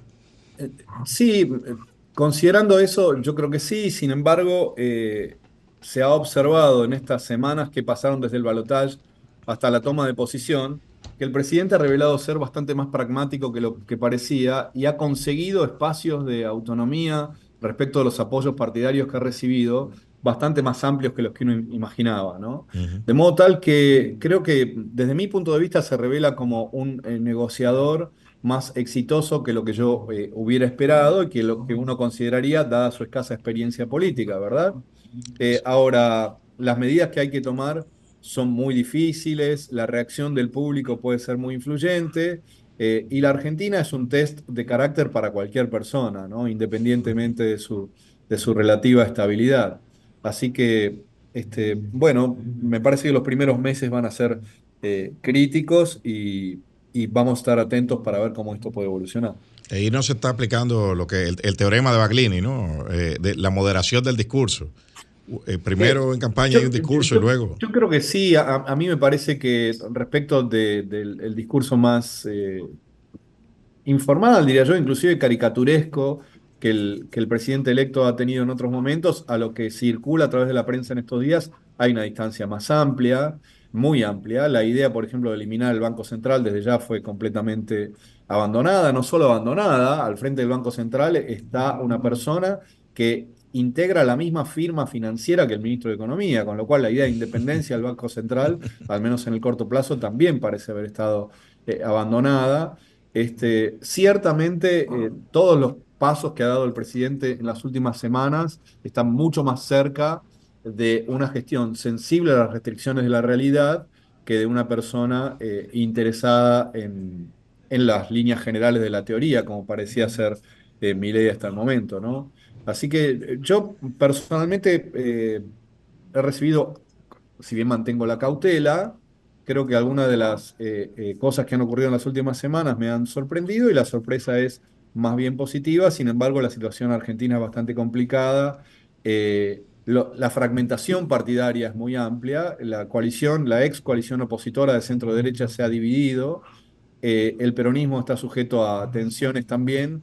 A mí me parece que en el mediano plazo lo, preocupante es la fragilidad de la situación financiera eh, y la fragmentación partidaria, que es el tono dominante en toda América Latina y finalmente ha llegado a la Argentina. Una pregunta, eh, en países como los nuestros, cuando llega un nuevo gobierno, eh, parece nacer unos aires de esperanza y, todo el mundo se desborda a, confiar en, en, el nuevo gobierno. Ya sabemos que la base que apoyó a Milei es una base de la juventud, quizás no económicamente productiva, pero una base de jóvenes y una base de personas que estaban eh, indignadas por lo que él llamó la casta, ¿verdad? Ahora, el sector empresarial, el sector financiero, el sector productivo del país que es tan importante para que un país se eche adelante, ¿cómo ha recibido, cómo ves el apoyo o la esperanza que ese sector tiene en el nuevo presidente? Bueno, yo creo que el sector financiero, igual que toda la opinión especializada, eh, el sector financiero y empresario, igual que toda la opinión eh, especializada, está eh, aguardando con cautela y cierto resquemor este, la nueva gestión, en particular porque no está claro cuál, no están claros los detalles del, del programa económico, ¿no? Y en una situación financiera tan estrecha como la Argentina, los detalles pueden hacer una enorme diferencia. Sin embargo, hay una eh, línea de política pública en la cual el presidente parece avanzar, que es en, la, en ofrecer el fondo de garantía de sustentabilidad eh, como colateral para tomar nuevos préstamos o como eh, activo para la venta para restituir las cuentas públicas. El fondo de garantía de sustentabilidad eh, es un fondo que reúne participación del Estado argentino en muchas empresas, muchas de ellas empresas muy productivas y muy grandes en la Argentina, y que funciona como un fondo de garantía del sistema previsional, del pago a los jubilados. Eh, muchos empresarios están muy incómodos con el hecho de que el Estado argentino sea accionista de sus empresas. Esas empresas incluyen, por ejemplo, a la petrolera más grande de Argentina, las empresas más grandes y más productivas. Entonces el sector empresario, si bien puede estar incómodo y preocupado por la orientación general macroeconómica, tiene un incentivo de corto plazo muy potente, que es la idea de desplazar a delegados del Estado argentino de sus directorios, ¿no? Eso me parece le gana a mi ley, al menos en el corto plazo, cierto beneplácito, en el largo plazo, bueno, todo dependerá de cómo avance la gestión. Claro, porque él es autodefinido como libertario y, la lógica del libertario es la disminución del Estado y, ese tipo de, medidas pues debe, debe ser una de sus, de, de sus principios más fundamentales como libertario. Así es, efectivamente. El presidente tiene una firme convicción de que el Estado no debe estar a cargo de ninguna actividad productiva y que su intervención regulatoria debe ser eh, la mínima posible. ¿no? Esta es una, es una convicción firme del presidente eh, y se ha mostrado firme eh, en ella. Ahora, la privatización no es sencilla, no todas las empresas públicas son igualmente atractivas para, para ser privatizadas. La experiencia privatizadora en la Argentina en, en en general no ha sido una experiencia positiva, porque el marco regulatorio ha sido muy débil. Eh, muchas empresas de servicios públicos ya están privatizadas. Esto es importante considerarlo. ¿no? Los activos más importantes de la Argentina, eh, públicos en este momento, el más significativo es IPF, que es una empresa en este momento saneada y superavitaria, con un horizonte de desarrollo muy promisorio. Eh, y el Estado argentino, si quiere restituir sus cuentas públicas, estaría privando allí de, una fuente de ingresos muy significativa, ¿no? Este, entonces, para sintetizar, el conjunto de activos que hay para ofrecer no es tan grande ni tan atractivo. Este, entonces, eso puede satisfacer eh, eh, alguna preocupación ideológica del presidente, pero no va a ser un camino de solución de la situación fiscal argentina tan significativo como fue en los 90, por ejemplo.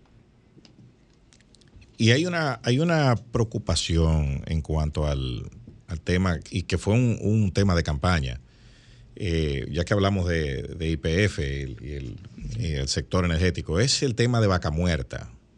Eh, que vi que eh, el presidente Milei estaba en contra de, la explotación de ese yacimiento de gas. ¿Cuál es la, el ambiente? ¿Eso se mantiene? ¿Cuál es la, situación? eso se mantiene. La operación de Vaca Muerta es muy, muy significativa. Es la segunda reserva de gas no convencional del mundo. El horizonte de generación de divisas alrededor de Vaca Muerta eh, es muy, muy promisorio. Vaca Muerta ya está eh, explotando gas este, a un ritmo sin precedentes en la historia argentina, entre otras cosas como resultado de la construcción del gasoducto Néstor Kirchner. Eh, que fue hecha con, que fue una iniciativa público-privada, ¿no? Estuvo a cargo de la empresa Techint, pero financiada por el Estado, ¿verdad? Este, a mí me parece que la magnitud de, intereses eh, generados alrededor de esa operación, locales e internacionales, y el impacto potencial que eso puede tener sobre las cuentas públicas y sobre el sector externo argentino son muy positivos. Entonces la idea de abandonar eso a mí me parece muy, muy, muy poco verosímil. Eh, ahora, subsiste allí un problema que es en qué condiciones contractuales se van a radicar inversiones en vaca muerta. La explotación de gas no convencional es muy intensiva en capital eh, y, tiene un riesgo relativamente alto, un poquito mayor que la explotación de, gas y petróleo convencional. Entonces, el problema que tiene la próxima administración, más allá de las creencias eh, sobre la función del Estado que tenga el presidente es el de establecer contratos que resulten creíbles para los inversores. ¿no? A mí me parece que ese es el problema que, va a tener que resolver. La persona a cargo de IPF es una persona con experiencia en el sector petrolero, que viene del grupo empresario Techint, eh, que estimo, porque el, grupo Techint es muy importante en esta explotación, este, esa persona tiene experiencia y conocimiento en el sector y seguramente eh, sus decisiones irán, eh, espero, en línea con la Secretaría de Energía para conseguir un marco regulatorio que estimule las inversiones que son necesarias para explotar ese recurso. Por otro lado, y con esto termino, em, la explotación de gas es parte de la transición energética. Dentro de 20 o 30 años esos recursos que hoy son muy valiosos van a valer muy poco. ¿no? Entonces Argentina tiene una ventana de oportunidad muy estrecha para, para explotar ese recurso y estimo que cualquier administración, esta también va a hacer lo posible para hacerlo. bueno, a nivel de, relaciones internacionales, también hubo unos discursos incendiarios. Sobre todo BRICS. Eh, sobre todo contra los BRICS, contra China, contra China y demás. Eh, vimos también que el presidente Milei viajó a Washington a, tratar de, buscar como, como bueno, como ya, ya en el nuevo, bajo su nuevo rol de presidente electo. Eh, vimos también que la, virtual eh, canciller, ministra de Relaciones Exteriores, viajó a Brasil a personalmente invitar al presidente Lula. ¿Cuáles son los desafíos que planteará esta, que se le plantean a esta nueva administración? con, eh, eh, al llegar al poder? Yo creo que eso es uno de los planos más difíciles que tiene la nueva administración o que se configura como más difícil dadas los compromisos políticos e ideológicos del presidente. Eh, para mí el problema consiste en lo siguiente. por un lado, Argentina tiene dos socios comerciales privilegiados que son China y Brasil. por lejos son los principales destinos de las exportaciones argentinas y el origen más significativo de las importaciones argentinas. Con ambos, el presidente ha declarado tener eh, incomodidad ideológica. Eso por un lado. Ahora, por otro, en términos políticos, el presidente tiene un compromiso político con lo que yo llamaría la internacional derechista o algo parecido. Esto es, sus lazos y su simpatía con Donald Trump, con Jair Bolsonaro, con la derecha española, eh, con la derecha italiana son muy estrechos.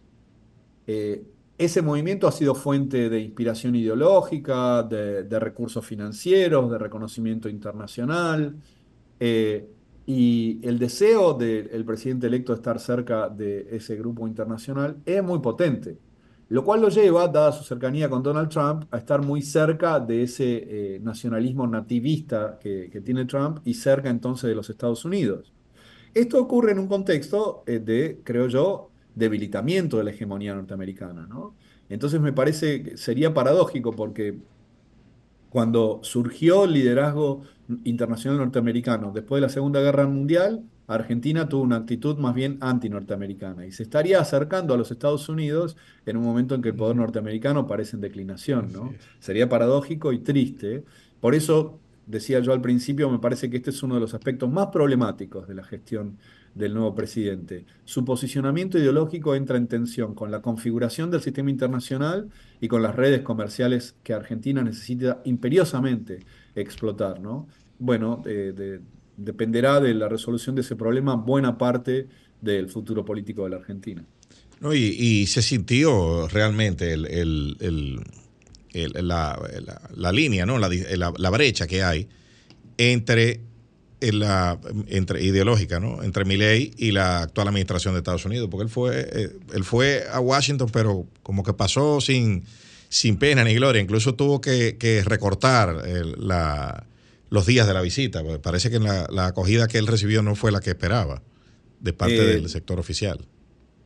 Eh, a mí eso no me sorprende en absoluto. El alineamiento de, de Milley con Trump es muy fuerte. Yo creo que la apuesta de Milley es que Trump va a tener un buen resultado electoral en 2024. Eh, inclusive diría yo que buena parte del, como del manual de operaciones simbólicas del nuevo presidente parece calcado o redactado por Steve Bannon. ¿no? Eh, allí la, la, cercanía es, sí, por ejemplo, ha anunciado que va a trasladar la, Embajada Argentina a Jerusalén, ¿verdad? Este, hay realmente mucha, mucha afinidad ahí.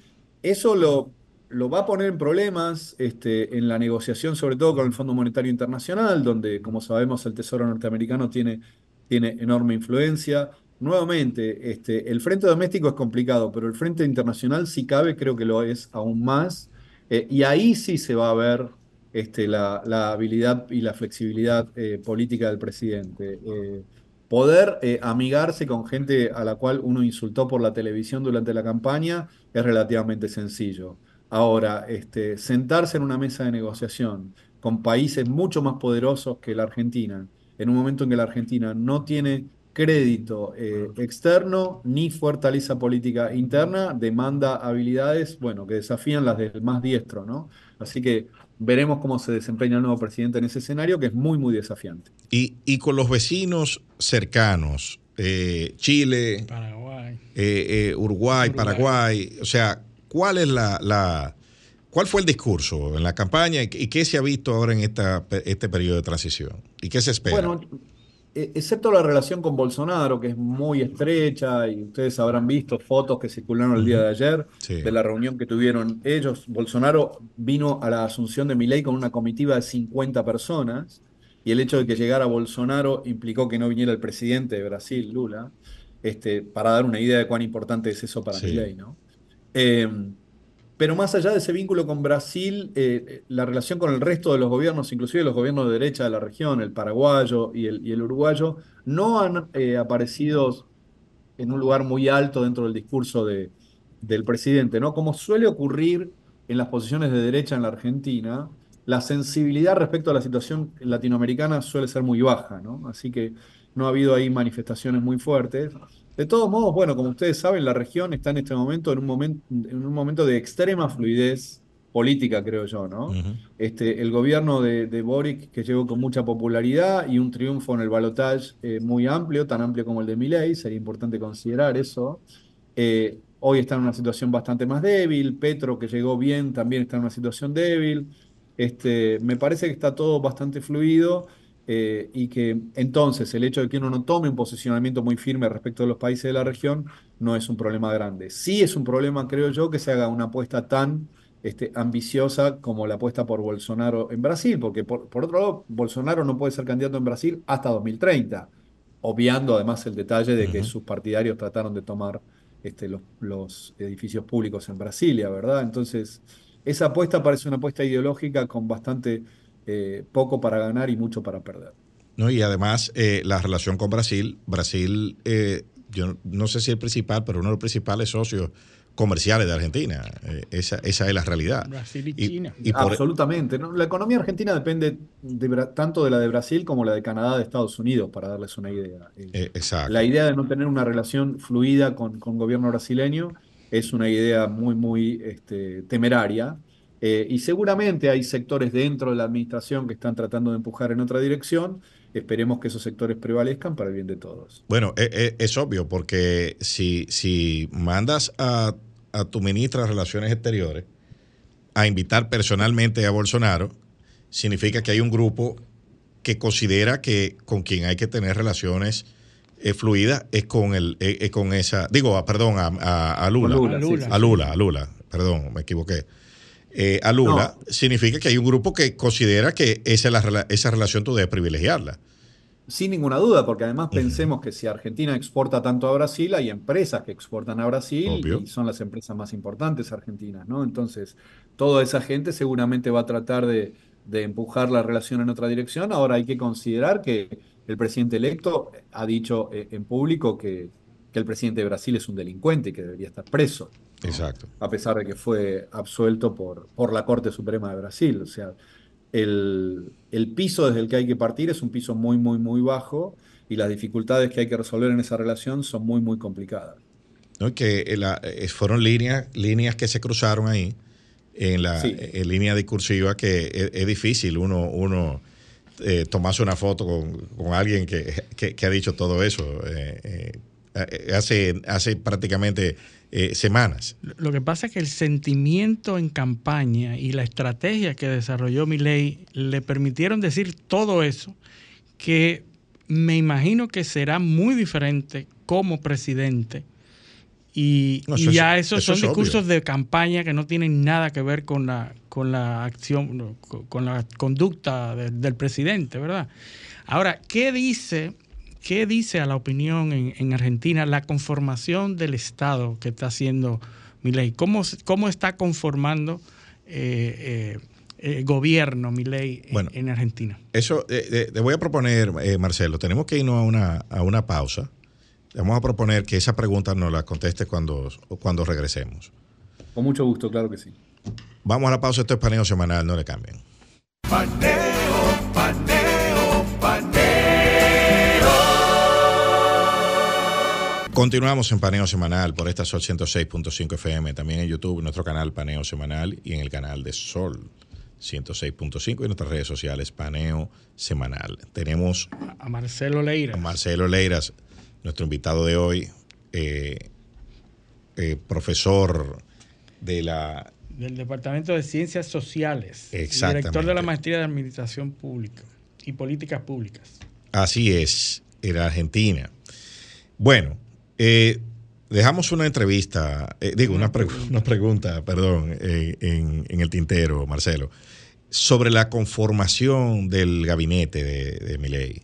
Ya al principio eh, dijiste que, que había eh, personeros de la, del, del, del macrismo, que había, que, y, y que en cierto modo la conformación del gabinete había contribuido a bajar un poco el clima de eh, la- las aprensiones que habían eh, por, la, por el discurso de la campaña. ¿Cuál- cuál- eh, qué, qué es lo que se perfila hasta ahora por ahí?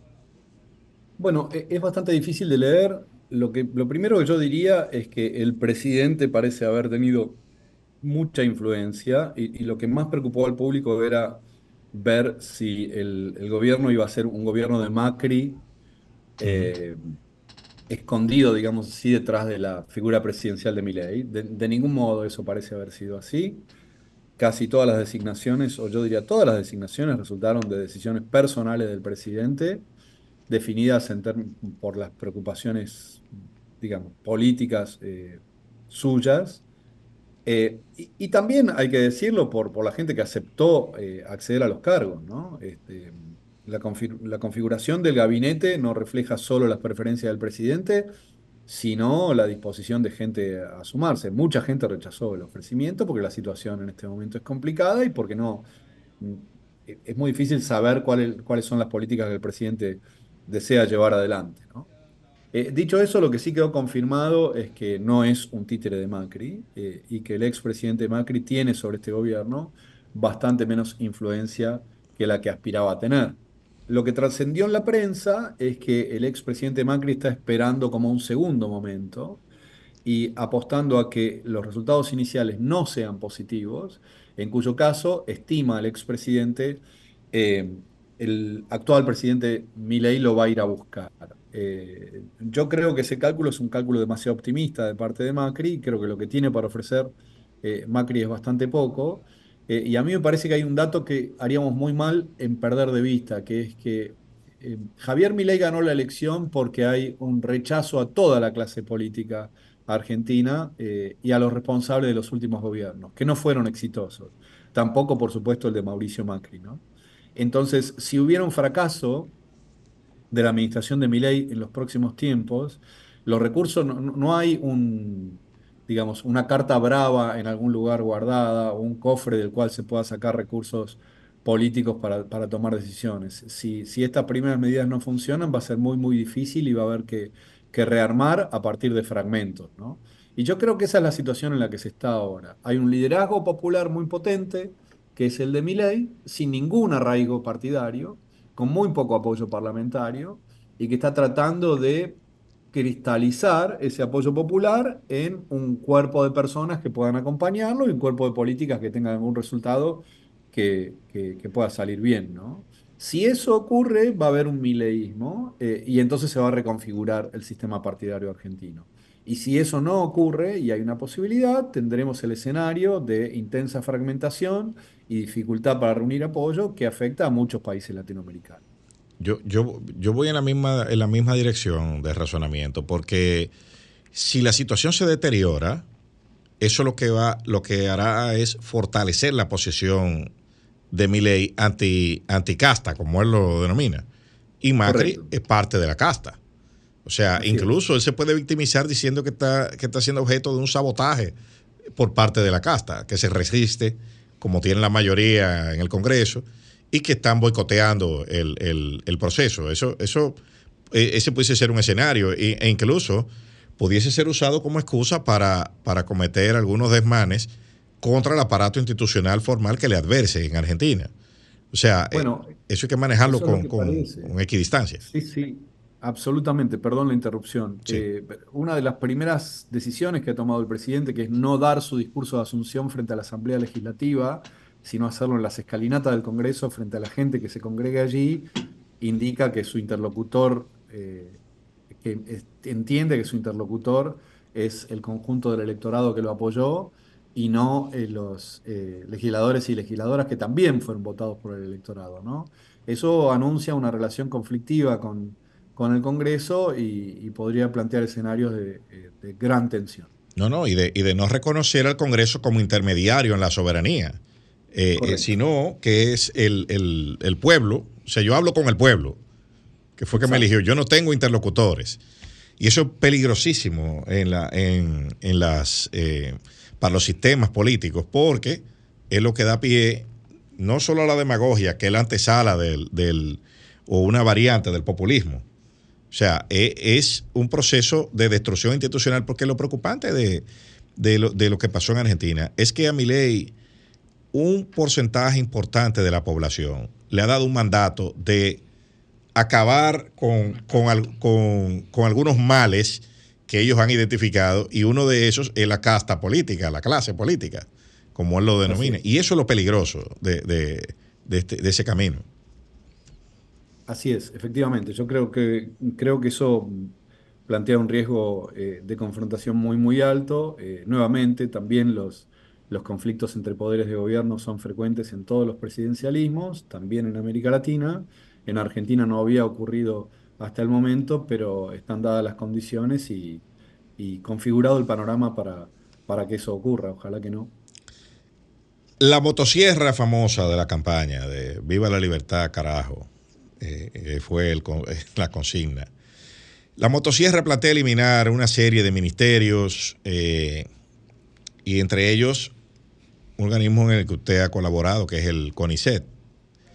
Sí todavía, eso fue un discurso de campaña, pero en las designaciones, en las designaciones eh, que él ha hecho, se deja ver ya cuáles, eh, que eso se va a ejecutar, ¿no? Esa eliminación de, instituciones o, ha habido alguna variación en eso. Bueno, ha, eliminado varios ministerios, eh, subsumido otros bajo, bajo un ministerio, por ejemplo, de recursos humanos. las medidas y las designaciones que ha adoptado no, no parecen ser tan drásticas como lo sugiere la imagen cruda de la motosierra. Y además me parece que hay una cosa para tomar en cuenta, ¿no? Eh, hay algunas medidas fiscales que se pueden tomar por motivos ideológicos, por ejemplo, financiar menos a las universidades. Pero todas esas medidas por motivos ideológicos tienen un peso sobre el gasto público muy, muy pequeño. Si en la Argentina uno quiere hacer un recorte drástico del sector público tiene que recortar los subsidios al consumo de energía, los subsidios al transporte y el pago a los jubilados. Punto. Que son impacto directo a la población. Exacto.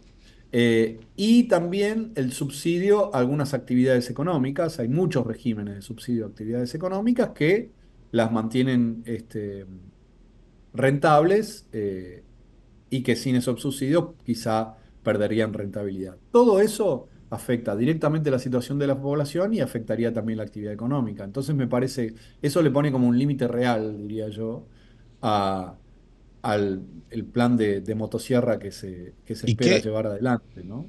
¿Y qué tan dispuestos están los argentinos a sacrificarse?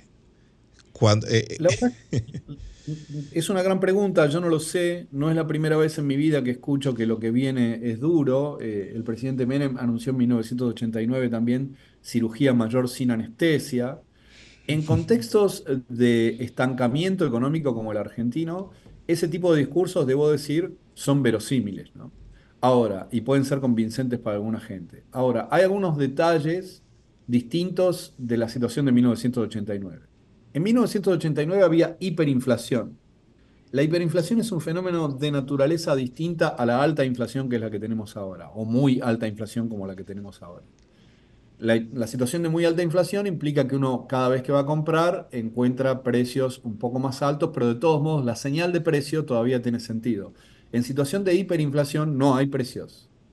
Eh, se detiene se detiene el comercio, o sea, e, e, es una situación extraordinariamente traumática que predispone a la gente a aceptar cualquier medida que pueda aliviarla de esa situación tan traumática. No me parece que sea lo mismo en este caso. Eh, ¿no? Entonces yo creo que ahí hay, hay una diferencia muy, muy significativa. Y además, en ese contexto, eh, Carlos Menem lo hizo con otros activos del Estado para liquidar y con otro apoyo partidario. ¿no? Entonces, este, y, ah, y, y este es un detalle muy, muy importante. El, la población argentina viene, per- el conjunto de la población argentina, no solo los sectores más pobres, perdieron entre el 15 y el 20% de su poder adquisitivo desde 2018 hasta ahora. El problema que ha habido con el actual gobierno no es solo que aumentaron los precios, sino que no aumentaron en proporción los eh, salarios, ¿no? Entonces, en, en una situación de ingresos personales estancados durante mucho tiempo, agregarle a eso un aumento de los precios que estaban hasta el momento regulados, que son los del transporte y las tarifas, puede tener, creo yo, un impacto social muy, muy negativo. Pero bueno, quizá este, para mucha gente el deseo de poner las cosas en movimiento es tan poderoso y el deseo de revancha es tan poderoso que acepta pagar un precio personal. Esa es la gran incógnita. Para mí es verdaderamente una incógnita. ¿eh? Yo creo que es muy difícil. A mí me parece que el padecimiento inmediato debería tener un peso muy significativo, pero podría estar equivocado. Vamos a ver. Yo, yo, creo, yo creo que al contrario, eh, mientras más drásticas sean las medidas y más se, se, agudice la crisis, por lo menos en un primer término, eso legitima más a Milei. O sea, porque él tiene, tiene a quien culpar de, de, lo que sucedió. O sea, esto sucedió por, por, por, la, por, por las gestiones que, a las que yo estoy sustituyendo y yo he venido a tratar de arreglar esto. De hecho, me parece que por ahí es que va el discurso, eh, diciéndole a los argentinos que, bueno, miren, eh, esto es a dos años, aquí esto, esto va a empeorar, vamos a hacer grandes recortes. O sea, es, es como condicionando a la gente eh, para que entiendan que las vicisitudes que le, le podrían esperar eh, tienen eh, nombre y apellido de los responsables y es, eh, es aquellos a los que él está sustituyendo. Me parece a mí que por ahí va la cosa. Eso puede ser, depende por supuesto de cuán convincente sea ese argumento, pero hay que tomar en cuenta una cosa que yo creo que es muy importante. En este momento en la Argentina el desempleo es 6.5%. Eh, los salarios son muy bajos, pero el empleo es, está bastante, es alto, ¿no? Entonces, Sí. Me- medidas que tengan un impacto recesivo pueden traducirse en pérdida de empleo. La pérdida de empleo tiene un efecto eh, de naturaleza distinta a, a la baja de ingresos, ¿no? Entonces, Ujú. este, se lo puede sí responsabilizar eh, en, en la administración anterior, pero en este momento no hay una sensación de recesión económica. La economía argentina probablemente en 2023 crezca 1%, 1.5%, creció en 2022, creció en 2021, este, y son los primeros años de crecimiento después de años de recesión desde 2018. ¿no? Entonces, eh, producir una recesión y atribuirla al gobierno anterior, eh, efectivamente puede ser- va a ser la táctica, sin ninguna duda, pero tiene ciertos límites de verosimilitud. No, y, y también una, una eh, vigencia temporal, porque tú puedes tener ese discurso un año o dos, pero ya en la segunda mitad del mandato ese discurso no sirve. Eh, hay que buscar otra, eh, otra base de, de argumentación. Y Exacto. hay, hay otros, otros aspectos y una- un tema interesante que, que no quiero que, que nos vayamos sin analizar. Eh, el discurso anticorrupción en esta campaña como que perdió eh, relevancia, eh, o por lo menos no vi que esa fuera una de las banderas que Milei utilizara. Sí. ¿Eso dejó de repente de tener importancia en Argentina o, pasó a un plano secundario cuando ya hay otros bienes como, como el tema de la inflación y, y que están en juego?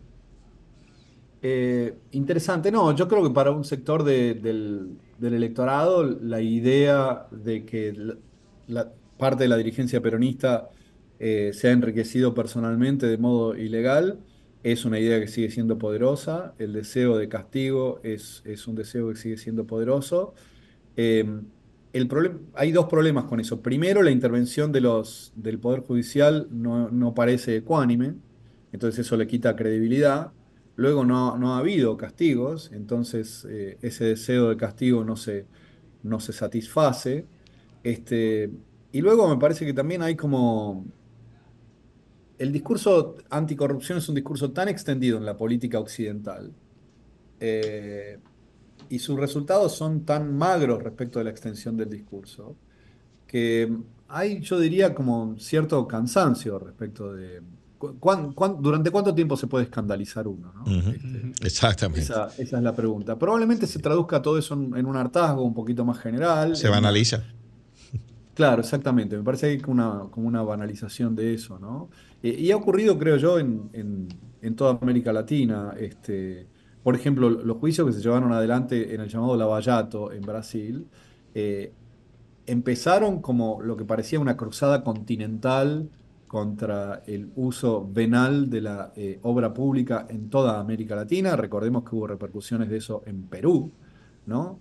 Y, terminó con este, el juez de Lavallato eh, siendo ministro de Justicia de Bolsonaro y luego, luego renunciando, ¿no? Y con la Corte Suprema rehabilitando a muchas de las personas que habían sido perseguidas de modo, eh, bueno, dudoso o poco convincente por eh, Sergio Moro, ¿no? Entonces, este, me parece que hay, hay, hay límites respecto a la influencia política que puede tener el, en el corto plazo el discurso de la corrupción, pero sigue habiendo una influencia política, creo yo, de, de mediano y largo plazo que, refuerza un segmento de la población numeroso en la Argentina que sigue siendo muy antikirchnerista y que justifica su antikirchnerismo en, en eh, alegaciones de corrupción.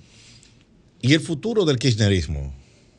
¿Qué va a pasar con...? Porque ya, obviamente, Cristina, pues, eh, definitivamente creo que sale del escenario después de este... Ya estaba fuera, pero eh, ahora, ahora se coloca a una distancia mayor. Es por lo menos la- son las primeras lecturas, aunque en política el, el político descartado es el político muerto.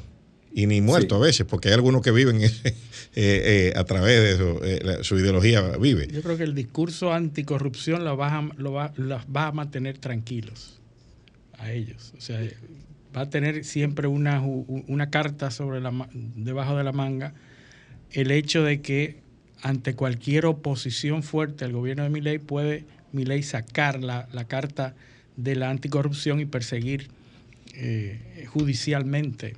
¿Cómo se visualiza el futuro de- de- de- de- del kirchnerismo? Bueno, em, yo creo que en este momento la situación política argentina es muy difícil de leer, en el sentido difícil de determinar quién está en qué lugar, y el kirchnerismo en ese contexto tiene un activo muy valioso que es que es muy fácil identificarlo. El kirchnerismo es oposición a Milei, punto. Y tiene un contingente de diputados relativamente numeroso, un contingente de senadores relativamente numeroso, contingentes legislativos numerosos en la legislatura de la provincia de Buenos Aires, el gobierno de la provincia de Buenos Aires y varias intendencias. Eh, desde el punto de vista institucional, tiene un despliegue de eh, mujeres y hombres miembros de la organización, ¿no? peronistas de adhesión kirchnerista, sino kirchneristas, un despliegue bastante amplio. Eh, y en esa posición institucional, creo yo, este, firme, se coloca ideológicamente en un lugar que es, que es bastante fácil de discernir. Entonces, este, para mí la inteligibilidad es un recurso político siempre. Esto es que una parte, que el electorado sepa dónde estás y quién sos, es un recurso político. Es el recurso del presidente Ujú. Milei, por ejemplo. Así Entonces, es. desde ese punto de vista, yo creo que el, el kirchnerismo va a sobrevivir ahora. Tiene desde ya este, el problema de haber impulsado este gobierno, que se percibe como, como no exitoso, eh, y el problema de actualizarse ideológicamente. El, kirchnerismo tiene un diagnóstico y propuestas para, para una Argentina de hace un tiempo, ¿no? Desde mi punto de vista, no para la Argentina de hoy, entonces tiene una tarea de renovación de ideas larga por delante que va a poder llevar adelante desde una posición institucional más o menos firme, como acabo de describir. Y, y en esa misma línea, ya nos quedan un par de minutos, lamentablemente. Eh, en Argentina hay un voto joven, 16, de- a partir de los 16 años, una ley que se promulgó en 2012, Sí. eh, que va muy en línea con lo que usted está diciendo. O sea, la clase política, pare- parece que la clase política tradicional no le habló a ese, a ese, a ese electorado Esa base. que demandaba re- eh, una renovación. Y entonces, aparentemente eso tuvo peso im- eh, eh, importante en, en el resultado de esta elección. ¿Cómo, en, en esa franja, cómo le fue a Milei? Em, no he visto datos desagregados por grupo de edad, es, el- las encuestas indican que la imagen de- del presidente electo entre los más jóvenes, eh, la imagen positiva es muy alta. Hay algo en, en la figura de Milei y creo yo en la franqueza de Milei, en la, podríamos decir, transparencia desde el punto de la vista parte personal, ¿no? orgánica. Ujú. Sí, de, de Milei que, que los jóvenes Y el simplismo del discurso. atractivo, ¿no? Le, le parece que es un tipo que no, que, que- que no es ficticio, que, que muestra lo que es, ¿no? Este, y eso probablemente sea un, un activo. Buena parte de su discurso, por otro lado, para quienes somos votantes más grandes, es fácilmente asociable con experiencias previas que no fueron positivas, pero para los jóvenes eso no es así. Hay, hay- hay que tomar en cuenta que la Argentina no crece vigorosamente desde el año 2011, ¿no? Entonces, este, son 12 años de sensación de estancamiento, Sí. con muchas restricciones, ¿no? Restricciones para comprar dólares, restricciones para, eh, digamos, la, la actividad económica es engorrosa, ¿no? Eh, y además a eso se se le agregó las restricciones de la pandemia, que fueron muy duras, muy, muy duras, ¿no? Y que, y que mucha gente vivió, todos vivimos, creo yo, con mucha tristeza y todo eso tiene, tiene un enorme impacto, ¿no? Entonces a, a mí no me sorprende que viniendo de esta experiencia de estancamiento económico, restricciones y horizonte corto, la, la gente más joven encuentre en un tipo que, que se muestra sencillo este, en, en la televisión eh, un, un aire de esperanza, ¿no? Bueno, los que somos más grandes sabemos que el asunto es un poquito más complicado, pero esa eh, reacción de parte de, de los pibes no, no me parece descabellada. Bueno, Marcelo, se nos ha agotado el tiempo. Eh, queremos agradecerte. Sabemos que tú eres un hombre muy ocupado, que te hemos robado parte de tu sábado.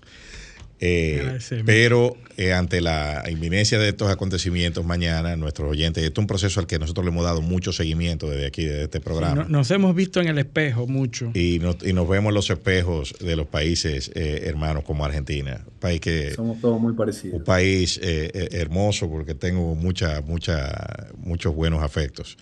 Eh, agradecerte la, la presencia aquí eh, y, y dejar las puertas abiertas para otra, una nueva eh, ocasión en la que nos acompañes.